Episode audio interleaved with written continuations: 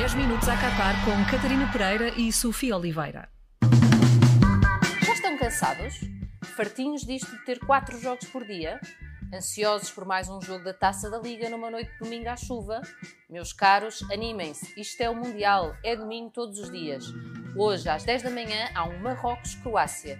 Defrontam-se assim os países onde nasceram Adel Taarabt e Luka Modric, duas lendas do futebol mundial.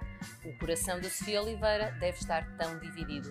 O grupo E estreia-se à uma da tarde com Alemanha e Japão, dois países que nada têm a ver com Portugal, organizados, civilizados, talvez até queiram mesmo ganhar o jogo. Mas às quatro entram em campo Espanha e Costa Rica. Praia, boa comida, festa, bom tempo, povos tão parecidos connosco que às tantas isto vai dar empate. Por último, depois de sair do trabalho, ir buscar as crianças e discutir um bocadinho no trânsito, chega ao Bélgica-Canadá às 7. Uma boa hora para torcer pelo Eustáquio, porque os belgas eliminaram Portugal do último Euro. Já foi há muito tempo, lembram-se? Ainda o Cristiano Ronaldo era titular na sua equipa.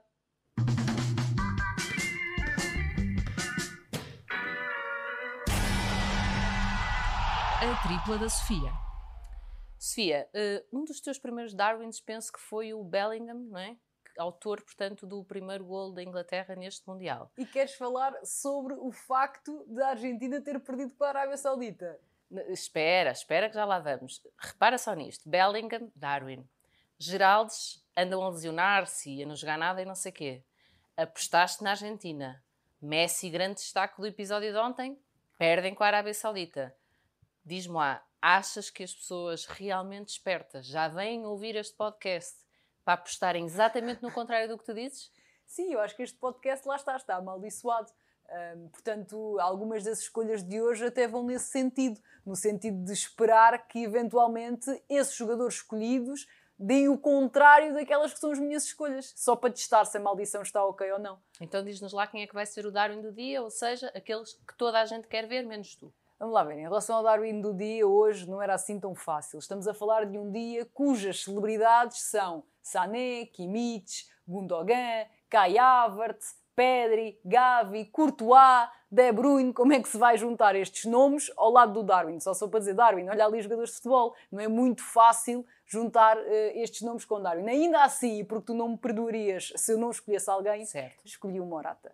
Ok, Morata, então. Morata porque é mesmo material, ele está sempre muito associado a falhanços incríveis e ele é avançado, para quem não sabe, o que não deixa de ser um, insólito, uh, mas acho que é um bom teste à nossa maldição. Portanto, se o Haaland, se o Haaland não, se o Morata acabar o Mundial com a capacidade de finalização do Haaland, significa que realmente Isto este funciona, podcast é? sim, está, está uh, amaldiçoado. E, e também não podia deixar de acabar este, esta minha escolha sem dizer que o Morata é um avançado muito importante a jogar de costas para a baliza. Esta é uma das frases mais uh, usadas pela, pela turma dos românticos e os românticos que estão a ouvir, por favor, metam o dedo no ar. Eu sei que há. Olha, eu por acaso concordo que o Morata tem assim uma espécie de aura de cepo, como eu lhe chamo, uh, e é muito gozado pelos próprios espanhóis. O que eu acho que pode acontecer, não só maldi pela maldição deste podcast, mas também por isso, é que ele no fundo pode ser o éder deles, eles ainda não sabem. Sim. Não é? Pronto. Uh, o teu X do dia, ou seja, aquele que toda a gente quer ver e tu também. Pedri. Muito bem, então porquê?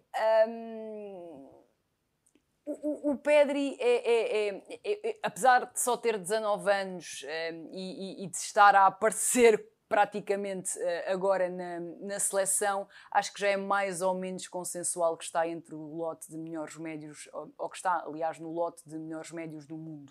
Uh, e depois eu também podia escolher Kevin De Bruyne, mas eu tenho sempre uma tendência em escolher os baixinhos, logo para começar. Já é uma marca registada. Obrigada, isso notou-se neste podcast.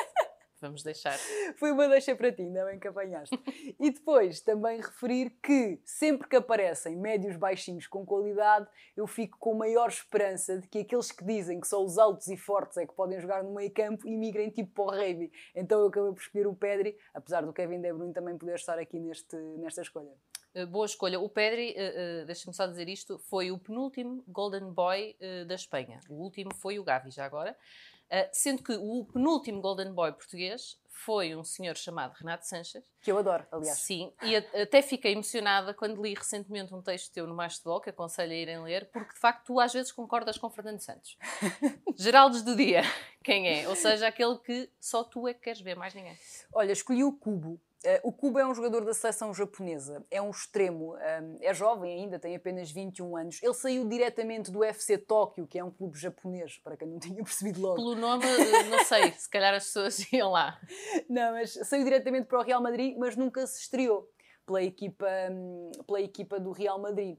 Agora, e finalmente, após quatro empréstimos, está a conseguir estabilizar-se na Real Sociedade, tem tido alguma, hum, alguma visibilidade, tem tido alguma continuidade. É um jogador muito ágil, é um extremo, tanto pode partir da direita como da esquerda, mas também não é um jogador que não saiba jogar a partir do corredor central. Tem muita qualidade de passe, lá está, é baixinho. Uh, tem também uh, uma boa relação com a baliza, digamos assim. E acho que nesta seleção japonesa, que pode ser uma das seleções interessantes de acompanhar no Mundial, será um dos destaques. O Ruben Amorim disse há uns tempos que toda a gente devia treinar um jogador japonês. É verdade. O teu fica então o cubo. Mas Sérgio Conceição não deve concordar, já que esteve na Kajimi e decidiu dispensá-lo. Não vamos falar disso. Siga para o próximo. Um áudio para o engenheiro. Sofia, hoje o momento que escolheste para o áudio é assim mais ligado ao estilismo, não é? Assim uma, enquadra aqui um sabes bocadinho. que eu tenho que tentar também fugir um bocadinho um, dos temas chatos, como o futebol. Exatamente. Portanto, hoje é mais moda, não é? Sim, hoje é mais moda. Podes mandar então o teu áudio.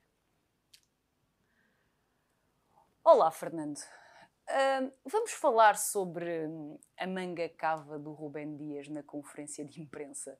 Ele não falou hoje, falou ontem. Hoje falará o Fernando. Mas será que foi o Mister que o incentivou a levar aquela manga cava? Assim, nós sabemos que o Rubem Dias foi capa da Men's Health em novembro mas não é isso que lhe concede o direito de andar a espalhar azeite de quinas ao peito. Já é demasiado. Além disso, pelo menos na minha opinião, um homem já não fica sexy de manga cava desde o pipo dos morangos com açúcar. Nunca mais nenhum conseguiu tal proeza. Eu hoje, quando estava a olhar para a televisão, juro que achava que à última da hora o Mister tinha convidado o Quinás. Olha, sabes que eu, por acaso eu não vi em direto a conferência de imprensa, vi depois e também me saltou isso à vista. Pronto, é, lá está, efeitos de terem duas mulheres a fazer um podcast. Um, e, e, reparei sobretudo no contraste, porque no dia anterior o Cristiano Ronaldo tinha lá estado de casaco. Mas, portanto, nem sequer, acho eu, eu não estou lá uh, para ver, mas nem sequer podemos falar de, da temperatura ambiente da sala. A sala é a mesma, portanto, julgo que estaria à mesma temperatura. O que eu acho é que se calhar treinar muito com o Pepe deixa a malta com alguns calores. Sim, e deixa-me só dizer que uh, fizeste bem essa referência ao Ronaldo, sabes porquê? Porque eu não sei se o Ronaldo vai aceitar ter um jogador com ele a dividir o exibicionismo. Eu acho que o Ronaldo uh, não aceita lá muito bem isso. Pois, pois, aquilo estavam ali uns músculos muito à vista, eu, eu parei. Uh, Falta-nos ouvir só o Luís Pedro Ferreira, que tem sempre mais qualquer coisa a dizer sobre este quarto dia de Mundial qualquer coisa, o momento do Mais Futebol dizer qualquer coisa. Quatro vezes campeã do mundo, a Alemanha é, a par do Brasil, a seleção que mais jogos disputou em mundiais com 109 partidas. É também a detentora de mais alguns recordes do Campeonato do Mundo. Por exemplo, é a equipa que mais vezes chegou à final com 8 presenças e aquela que mais vezes chegou às meias finais e quartos de final. Para além disso, está apenas a 3 golos do recorde de 229 marcados pelo Brasil em todos os mundiais. Este é o peso histórico de uma Mannschaft que chega ao Qatar como favorita para os outros, mas com todas as dúvidas para os alemães.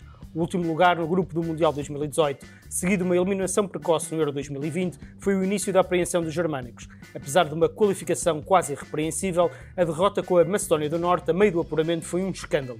Os empates com a Inglaterra e Itália na Liga das Nações, mas sobretudo o empate e a derrota com a Hungria na mesma prova, deixam evidências que a Mannschaft já foi mais poderosa do que agora. E o último encontro de preparação terminou com uma vitória por um zero perante a frágil seleção de Oman. Ainda assim, na memória coletiva deve estar 2002, o Mundial ao qual a Alemanha chegou com todas as dúvidas e um futebol pouco entusiasmante, mas só foi batida na final devido a um fenómeno futebolístico.